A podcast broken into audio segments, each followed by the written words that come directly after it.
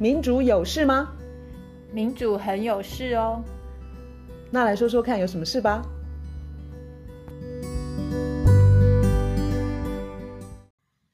大家好，我是苑烧。大家好，我是倩怡。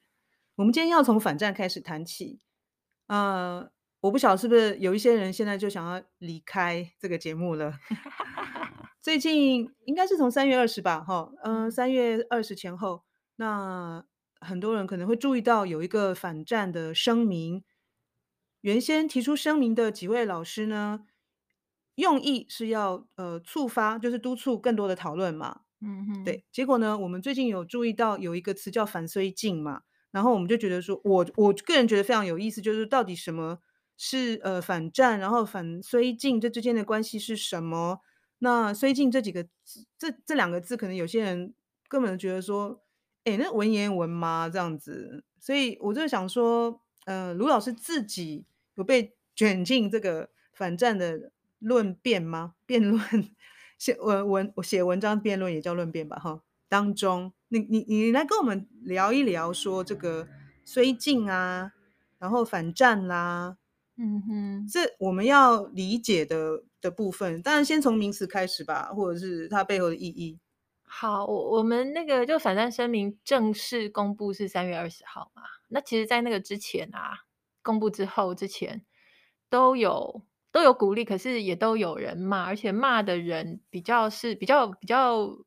呃比较出愿意出声，好像感觉是这样，就是他他要骂他就会，但是我觉得读了很多，有一些批评建议什么，我都觉得都接受，但是其实我觉得。我还蛮坚定的，是因为我觉得我们反战想要指出来的那个国王的新衣啊，我觉得那一块其实并没有人去，就是并没有人有能力去挑战，因为我觉得很多的骂是绕过来绕过去，说些有的没的，然后我们指出来的那个国王的新衣，基本上就是最主要就是说我们的威胁，没有人规定说台湾的威胁只能有一个，嗯哼，可是我们台湾的整个。论述整个环境、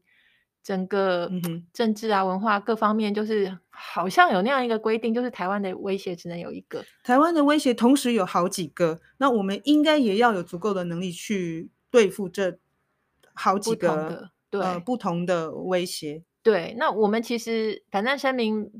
不是不是那么隐晦的，我们其实很直接的就就指出来说。美国的利益跟我们的利益是不一样的。那当美国那么用力去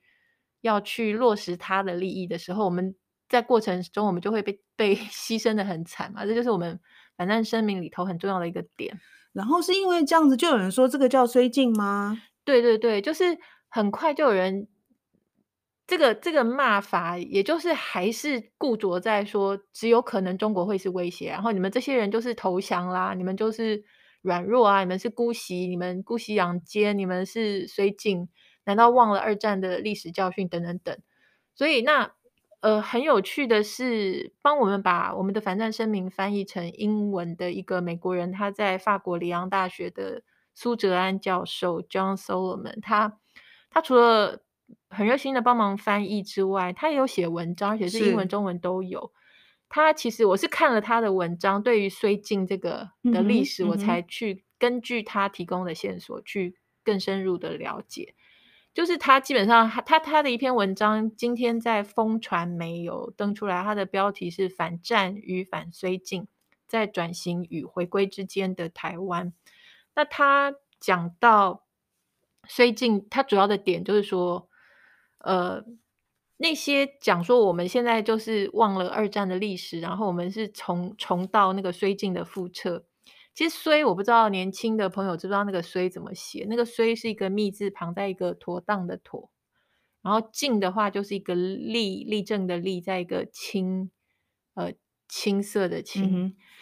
那绥靖的历史的意义呢？苏哲安就说，其实大家根本就搞错了，就是 我们一般以为绥靖就是呃。纳粹要起来，希特勒要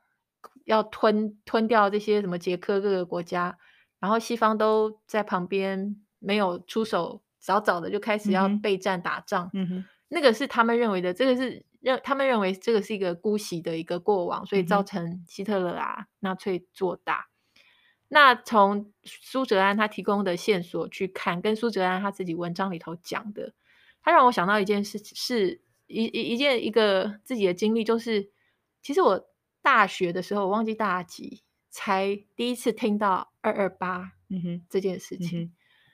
所以历史课本啊，我们以前的历史课本没有写二二八这件事情。没有人讲过有二二八这件事情。什么是二二八？从来没听过。历史是掌握权力的人规定的，由他们撰写的，由他们撰写的。所以同样的道理，就是历史课本教我们说，绥靖政策是怎么样，怎么样，怎么样，就是西方啊软弱啊姑息啊，该打仗的时候没打仗啊，让纳粹希特勒做大。实际的情况是，那个不是那段历史，它那个不是软弱跟姑息，它是一个算计，嗯，就是是英国、法国、美国的。一个算计，他根据苏哲安讲，他说他是故意的，故意的哦，故意纵容极右。为什么要故意纵容极右？因为当权的自己也是右翼，就是右派。我们现在讲的右派，就是是帝国主义、资本主义、殖民主义。他们主张说，他们可以去市场扩张，他们可以去。继续殖民地或前殖民地拿更多更多的天然资源，然后他们自己的帝国扩张。这个让我想到我们的 Podcast 在第八十八集的时候，我们有讲一集是美中新冷战，杭士基带我们看，就是 Noam Chomsky 带我们看破美国外交思维。其实那个时候我们有解释说，Chomsky 他同样也是在讲那个二十世纪初的历史，很大一部分就是。他们呃宁愿去跟极右结盟，他们也不要让左派的势力，不管你那个左派的势力是在俄罗，而是在苏联还是在中国，只要有左派那种强调什么工人啊、工人权利啊、人民平等啊、无产阶级这些，只要强调这些的，一定要赶快灭火，赶快把你打趴。所以是这样的一个历史的背景啊。他苏哲安他说，英国、法国、美国从十九十九世纪末开始，就是以反左为主轴，宁可跟极右势力结盟去对付社会主义的蔓蔓延，却打死都不愿意跟左派势力团结，共同击退法西斯的浪潮。嗯，所以这个历史跟大家一般用绥靖的那个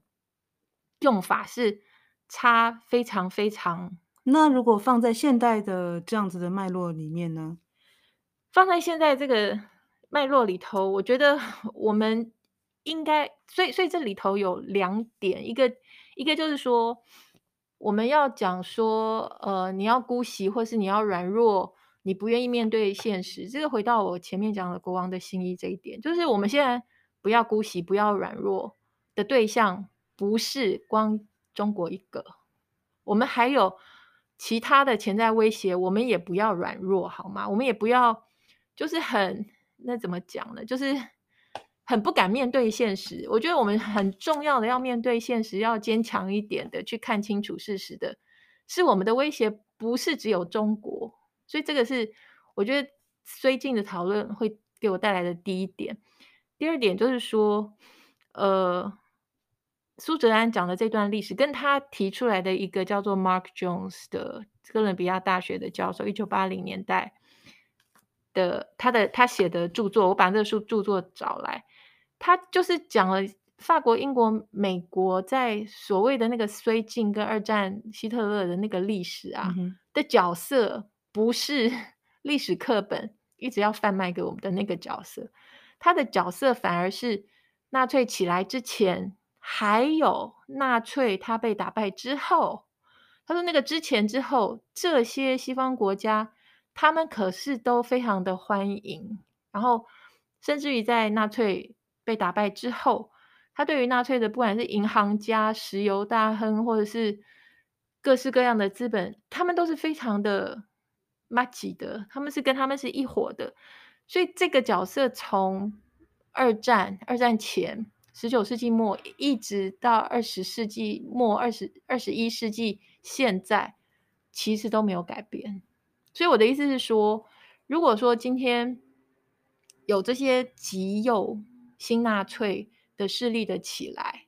那是一个我们要小心的事情。就像纳粹要起来，希特勒要起来，这是一个我们要小心的事情。可是呢，因为法国、英国、美国，就整个西方，他们自己主政的利益，他们是往右派，他们本身是右派，可是他们宁愿，而且已经很明显的跟极右，他们愿意是一伙的，他们愿意是要好的，他们愿意继续维持一个高度资本主义，而且帝国主义，我要讲是殖民主义的秩序，继续发扬光大，所以他们。这个历史的真实的面貌跟我们理解虽近是不一样的，我们要小心的，反而是那一块，所以我们不能够很僵化的用历史课本教我们的说，哦，这些法国、英国、美国这些好人，他们只是一时软弱，如何如何，错了，那样的历史的说法是有权力的人灌输给我们的。所以刚刚讲的是历史，嗯哼，对，那在可是延续到今天哦，对对对。那这个是我们要听的，就是说，呃，是有极右的势力。现在我们我们面对的世界是是因为有有有极右，呃，要挟持着资本主义。我不知道他们就是说资本主义要的一个右派的秩序是不是？然后再影响我们现在这个世界的秩序。对，我们的 podcast 一直都在讲的，像新自由主义这一类，就是等于是整个世界因为那个资金、资本家、资本就是有钱的这些精英，嗯、然后财团啊、政客，他已经让各个国家的政治的光谱已经本来就在往右边移动了。就是譬如说啦，本来美国的民主党，他是应该非常保护劳工的，他要站在人民那边，他要非常平等等等等。那些现在都比较没有了嘛，他们基本上几乎都在伺候、在服务资本家或者是财团这样的一个情况，所以这个是往右移动，这个已经是好几十年的事情了。然后除了这个之外，就是当你一直在迎合极右，当你一直在我们不管讲川普，或是我们有一集不是讲意大利的极右派，然后欧洲的极右派也都在兴起等等这些情况。当你一直在靠拢，然后在迎合的时候，他们的力量就会越来越大。而且，事实上，当年的西方跟希特勒，他在另外一件事情上是一拍即合的。哪一件事情上？就是种种族主义。就是希特勒他讲说雅利安人，雅利安人。可事实上，你知道吗？丘吉尔，丘吉尔在一九零二年 的访谈，那个访谈一直都没有被公布。到丘吉尔死了死后的一年，一九六六年才公布的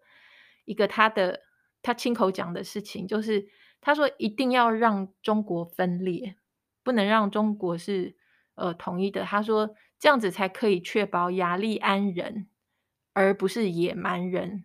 来主导这个世界。二十世纪初期了，嗯、对，所以这个是所谓我们在讲说右派。那丘吉尔一般不会说他是极右，可是你看他们的。真正的想法是，除了维护资本、维护帝国主义、殖民主义、资本主义之外，它有很强烈的种族的歧视的色彩。所以，这个是右派、极右派他们一个大的一个，等于是一个交集，或是他们一个大的一个一个呃心态。那所以我，我们讲这些，我讲这些，我并不是说好，那所以。中国崛起就一定是安全的，就一定是好的，因为他也是一个会去侵略、会去压迫、会去掠夺。他现在也在做这些事情，所以我一再要强调说，重点就是我们指出来的那个国王的新衣是中国不是唯一一个，然后有其他的也危险。嗯嗯、我们在台湾，我们要想办法，我们要想办法去，就想出办法来。我们我们的反正声明没有拿出办法。我们那个功能不是拿出办法，可是我们希望我们能够一起整个社会一起讨论，讨论出办法。所以现在我昨天听到一个访谈是在讲说，现在极右派跟新纳粹在全世界兴起的程度，可能已经相当的令人担忧了。因为我们从那个绥靖的那个历史可以学到的事情，是你并不是应该要让。极右，或是新纳粹，或是当时的纳粹，你并不是应该要放着让他起来，然后都不做，等到要打仗的时候才去决定说要打还是不要打，而是当新纳粹呃右派极右，他们在萌芽，他们在壮大的时候，那个时候你就要去扑灭、抵抗等等等，你就要做，你社会就要有警觉。可现在很可怕的是，我不知道我们这个世界，我们是不是已经有一点在错过那个时机了？因为有一点可怕，因为 你看，你看台湾，我们有遭遇类似的危险吗？我觉得台湾非常有，我其实心里头有在想，可是我觉得台湾的那种极右的，不是比较不是原生，不是我们台湾里头长出来，而是现在西方，尤其是美国。我昨天听那个访谈说，美国现在极右的那个情况令人担忧，包括最近发生的事嘛，就是川普他被起诉之后，那个那个事件的女主角跟。检察官跟法官，跟检察官、法官的太太跟小孩，还有他们雇佣的职员，都收到死亡威胁。这个是一个极右纳粹的一个氛围在出现。我们有一集 podcast 很早的时候，第十一集，我们录了一集说保台抗中非要挺川普不可嘛。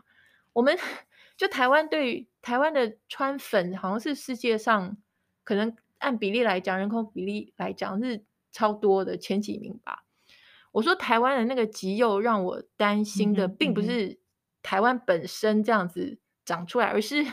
我们那种抗中保台底下对于美国的极右的毫不设防，然后非常努力的去拥抱，然后去 抢着拍照也好，抢着表达说我挺他，我挺他那种感觉，有一点变成就就非常可怕，因为。这个我昨天看了那个节目，他在讲说，川普他现在这一次的受审啊，他可能会变成一个劣势，就是说他会变成，他会搞不好就变成吸票机，或者是他对于很多白人来讲，是白人受尽了，他们自己觉得过去这段时时间，其实这要讲回新自由主义底下分配不均，嗯、然后很多白人也过得非常不好。他们的委屈，他们的愤怒，这个时候突突然来一个像川普这样的人，或是现在他也有接班人，像是佛罗里达，佛罗里达的 Ron DeSantis，佛罗里达州长，或是现在美国有一个女的叫做 Marjorie Taylor Green，她是这些人现在都非常的受到欢迎，在美国，那是一个很可怕的事情。然后有些人把川皮呃川普比作是耶稣，或是曼德拉，然后。这个可怕的地方是，你这些观察家，昨天那个受访的是一个常年叫做叫做 Jeff s h a l l e r 我还看过他写的一本书，在讲极右跟教会。他说美国现在法西斯崛起啊，他用法西斯哦，他说美国是有可能要面临内战的，嗯嗯嗯、你知道吗？他 他研究这个问题已经几十年了，他没有说现在内战要把爆发。可是他说，美国现在法西斯的崛起，有很多的美国有很多的暴力，嗯哼，有堕胎的事情，然后现在 LGBTQ 他们受到的很多州的那种非常粗暴，或是也直接有暴力的发生，再加加上枪支的问题，枪支的问题是，呃，昨天美国一个新闻是，就前前一阵子前一两个礼拜那个田纳西州有一个。私立的小学，又是有人拿枪进去，然后杀死了，好像是六个人，里头有三个是九岁的孩子。所以为了这件事情，田纳西人他们到州议会去抗议，然后田纳西的州议会里面至少三个议员，他们去参加了这个抗议。你想想看，这个抗议的事情，只是要去抗议说，我们不要再有这些枪支暴力、枪支泛滥，然后小孩子一直在死。他只是为了这个去抗议，结果昨天发生的事情，居然是田纳西州州议会里面投票，他们要投票要不要开除这三位去参加抗议的议员。投票结果是两位真的被开除了，一位没有被开除。两位被开除的都是非洲裔，一位没有开除的是白人。这种种让这这这这。这让这个整个美国这种法西斯在就就就起来的这个感觉啊，我觉得非常的明显，而且这个是像法西斯这种，像呃，那新纳粹这种，它是一个，它很像一个河流或是一个湖里面那种暗流，因为它它它不是一个明显的，你一一出来你就可以说好，那这个不要把它压下去，不是，它是暗流，它一开始，嗯，那我问你，美国这样子的气氛会影响他的对外政策吗？我觉得非常会，这也是为什么我觉得绥靖的那一段的历史啊，会让我最近在听到有一个叫做民主高峰会的东西，那个是川普啊，不是不是川普，是拜登，他两三三年前两三年前创的这个民主高峰两届了嘛，两届，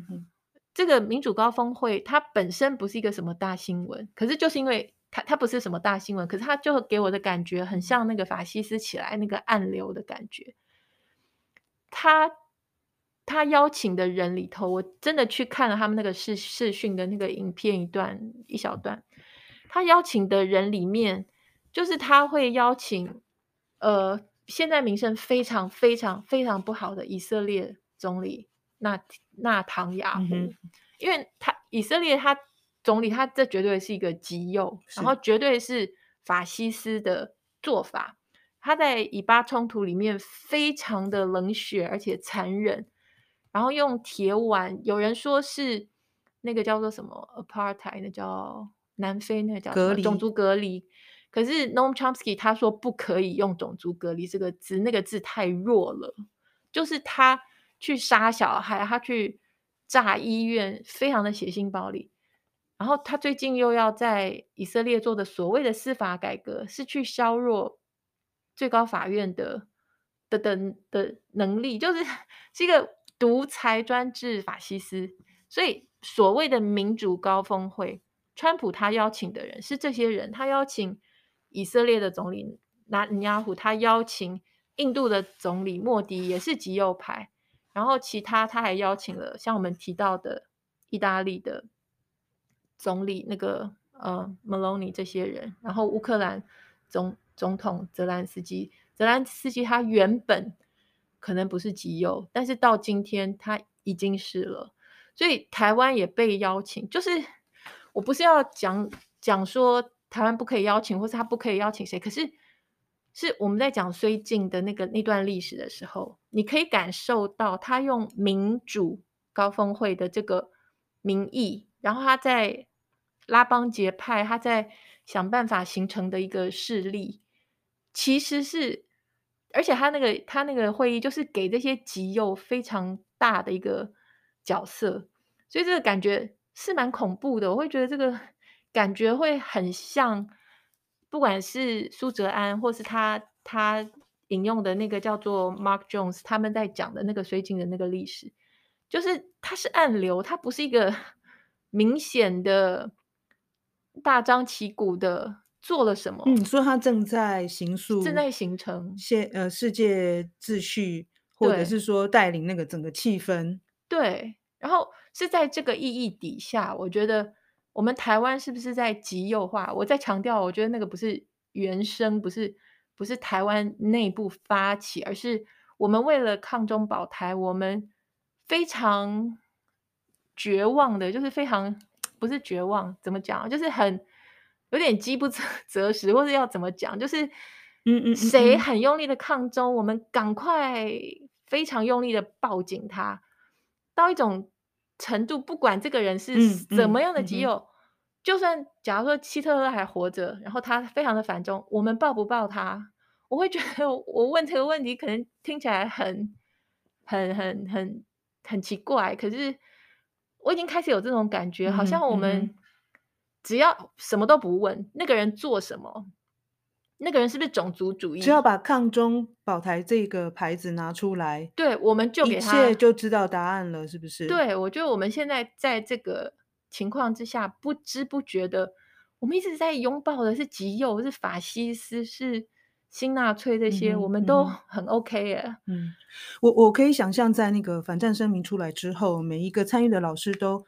呃获得很大的的回馈意见。那其中 以负面意见为多，到目前为止还是这样子吗？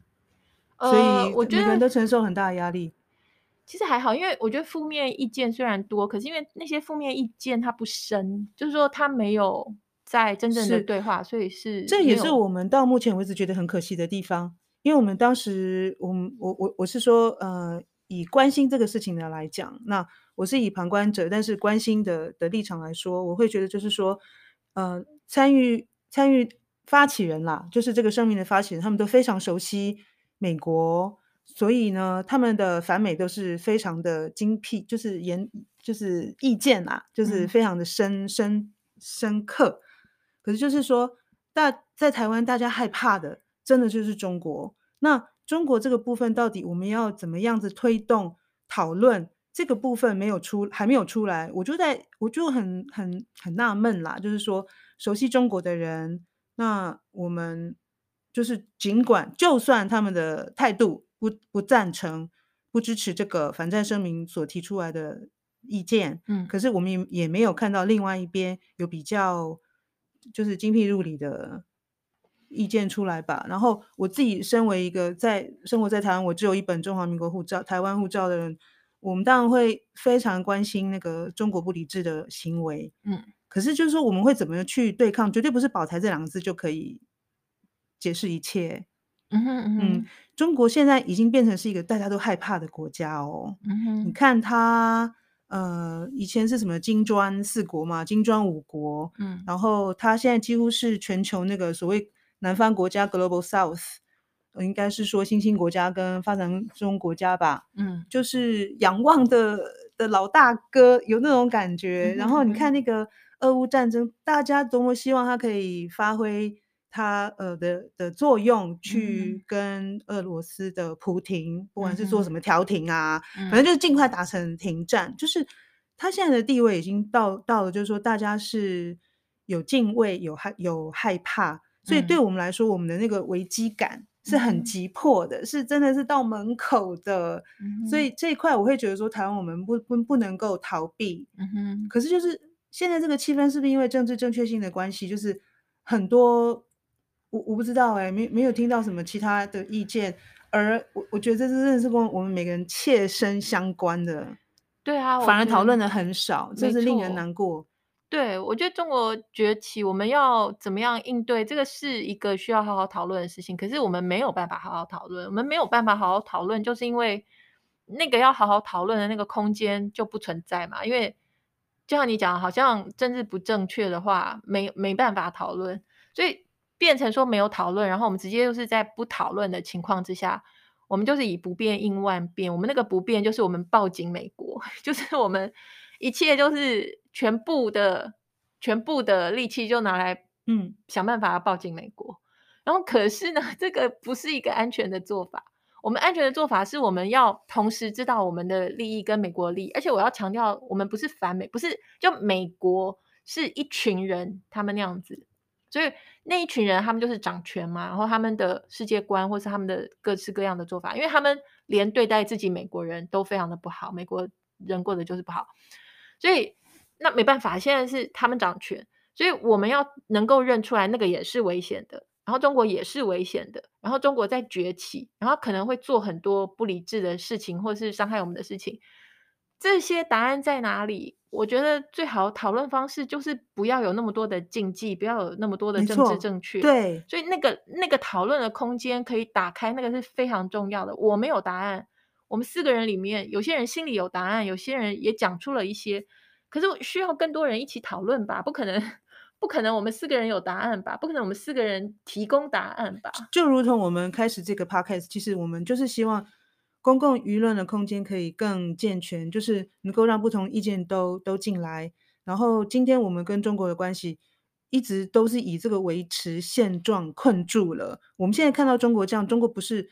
正在崛起，中国是已经是一个强权，它是令令令令别人我我刚刚用字真的是敬畏的的国家。嗯，我好，你看啊，我好几年前很想去认识他们，我第一次去去北京去旅行，可是。我现在再也不敢进去了。习近平把中国搞成这个样子，他在香港的作为，嗯、他逮捕自己国人的作为，嗯哼，我觉得是他自外于我们这些本来想要去认识、跟他们交流的人。对啊，好啊，他今天他把我们，我们本来是要要追求自主性，我觉得他把台湾推向独立。对对对。那对不起，我我真的讲得出这样子的话，但是我就觉得是习习近平自己要负很大的责任。我们害怕独权国家，因为我们不知道他的国家怎么运作，我们不知道他会做出怎么样的决定。没错。所以其实我有时候也常常很纳闷，我觉得 我不知道中国是到底是笨还是他不在乎，他觉得他就可以这样。因为我也觉得他一直在推我们，把我们推到越讨厌他，他好像所有的文攻武吓都一直就一直继续，然后好像从来都不会想到说，哎，其实我们越来越讨厌他是因为他的 所作所为。我不知道，也许他他不在乎，他觉得他反正。我们讨厌他，他也不在乎。嗯，除了这个之外，因为他他其实让我觉得就是他没有把我们台湾看在眼里啦。因为他现在要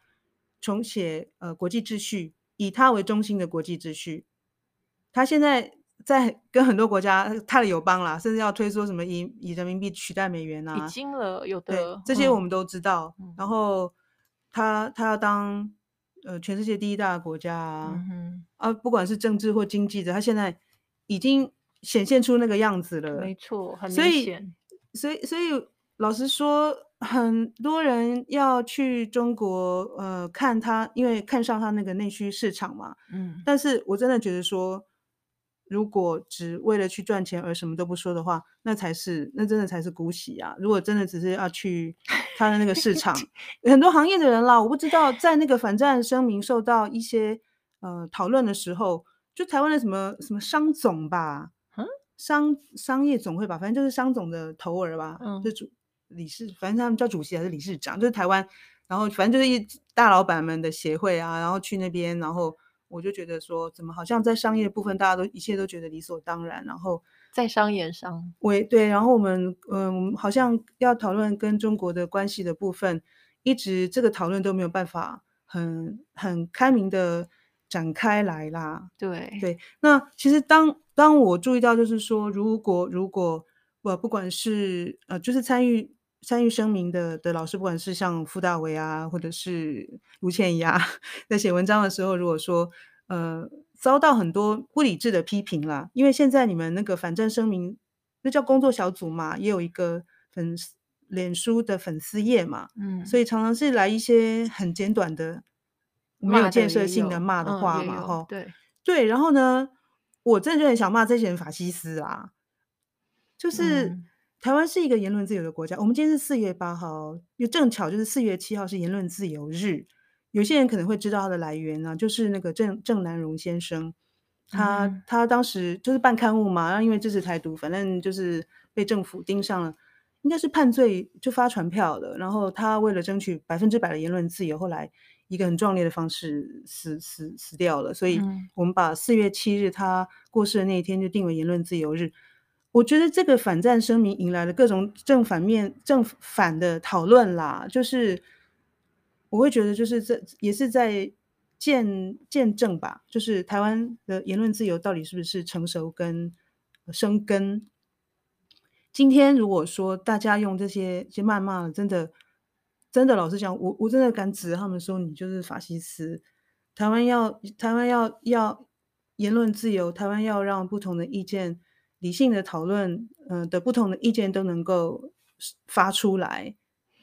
那那才能够听到对我们自己国家未来有帮助的意见跟讨论。哎，我我听你这样讲，我又我又有了一个想法，但是还不成熟，可能有点夸大。就是我突然想到说。我们都不愿意被统的原因，是因为我们都很珍惜我们在台湾的所谓的 our way of life，我们的生活方式，那就是我们真的是共识。然后你刚刚讲前面讲的那些，就会让我觉得说，我们的那个生活方式，我们珍惜珍惜，然后我们觉得我们跟对岸不一样，然后我们想要保护住的那个东西，是不是已经开始？嗯。对，不在了。在，在我们在，如果我们生活在恐惧之下，我们害怕被武统，我们害怕有战争，我们害怕美国的这些航空母舰，然后这些军售或各式各样的力量，让我们变成一只要去打仗的豪猪。就是我们有真的是不同面向的恐惧，在那之下，我们可能渐渐。在减损自己的我们所珍惜的生活方式而不自知。对，包括言论自由，对不对？我最、就是、我最害怕就是这一点啊！嗯、如果很多人讲话之前就是先自我审查了，嗯哼嗯哼，他们觉得这个是不是不符合呃政治正确？他们会这样这样的意见会不会被引来这个网军铺天盖地的，就是都是一些匿名的名的的名字来骂人？你不觉得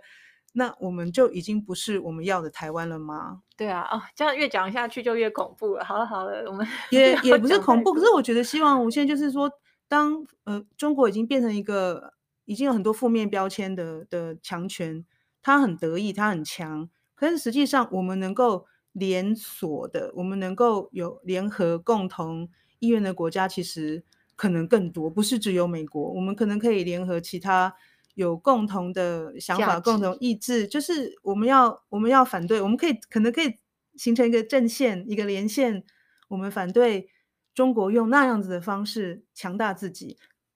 真的啊！拜托，拜托你留住你们自己的中国梦，你不要来烦台湾好不好？你如果真的这么强大，你为什么要 害怕台湾一个小小的国家在那边民主，然后在那边喊自由？你你你看在眼里不爽是不是？我我我想我也不宜把这个节目拉得更长了，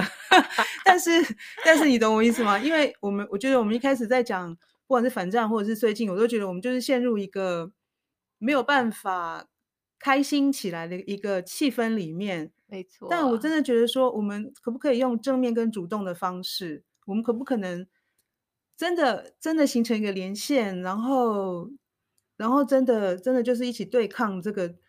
这个中国这种，我觉得他是用不公不义、不光彩的方式强大起来的。重点就是我们至少要捍卫住那个言论自由，我们才有可能好好讨论出方法。是。是那加油，也谢谢这个这些呃，就是发起反战声明的老师们，就是愿意承担这一个第一第一棒吗？或第一枪吗？第一枪有点太太太太太悲壮了。但是希望大家都能够在理性呃的环境之下进行讨论。没错，大家一起加油，拜拜，拜拜。